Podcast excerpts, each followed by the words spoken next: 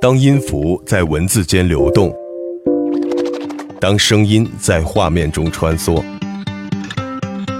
你能感受到的还有更多。林夕的风格定制。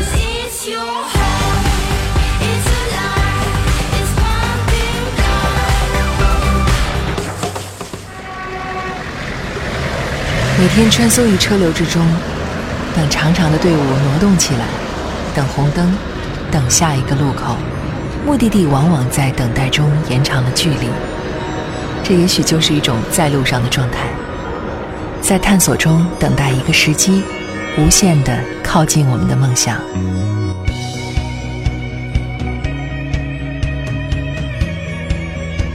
最近见诸报端的一对宜宾父子。有没有让你的心被点燃、被触动了一下呢？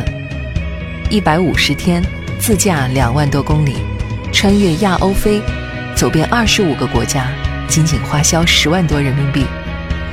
快乐的风餐露宿，亲密的父子关系，在游历中成长，这些都让人佩服和羡慕。但如果不是那位执着坚持，甚至有些顽固的父亲，怎么能说服家人？怎么会有将近半年的空闲？怎么会放孩子半路回家上学，自己继续上路？梦想，往往是在这些质疑中贸然实现的。最近看到让人惊艳的新版挪威护照，融合了峡湾、极光这些挪威的最美风景，有红、青、白三种颜色，一种非常简约现代的感觉。要知道，在这之前，似乎全世界的护照都长得差不多，雷打不动的 passport 字样和国徽、国家名称三件套居中对称设计。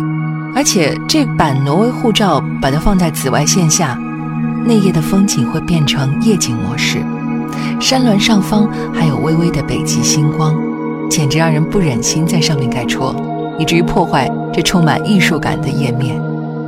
这种感觉就像……我们在雷打不动的生活秩序里，期待明媚和全新的感觉一样，我们渴望拿着它自由驰骋。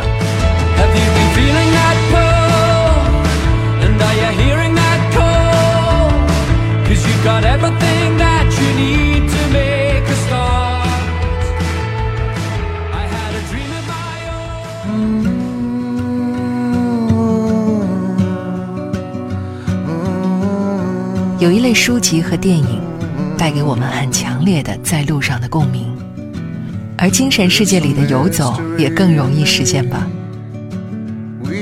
简·莫里斯的世界，列文·斯特劳斯忧郁的热带，托马斯·弗里德曼从贝鲁特到耶路撒冷，埃德加斯诺西行漫记，比尔波特空谷幽兰，杰克·凯鲁亚克在路上。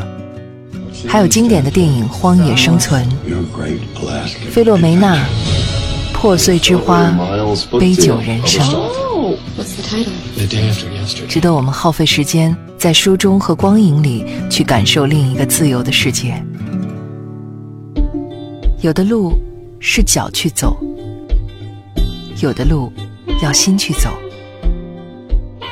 绊住脚的，往往不是荆棘和石头，而是心。所以看起来是路铺展在我们眼前，实际上是心扑腾在路上。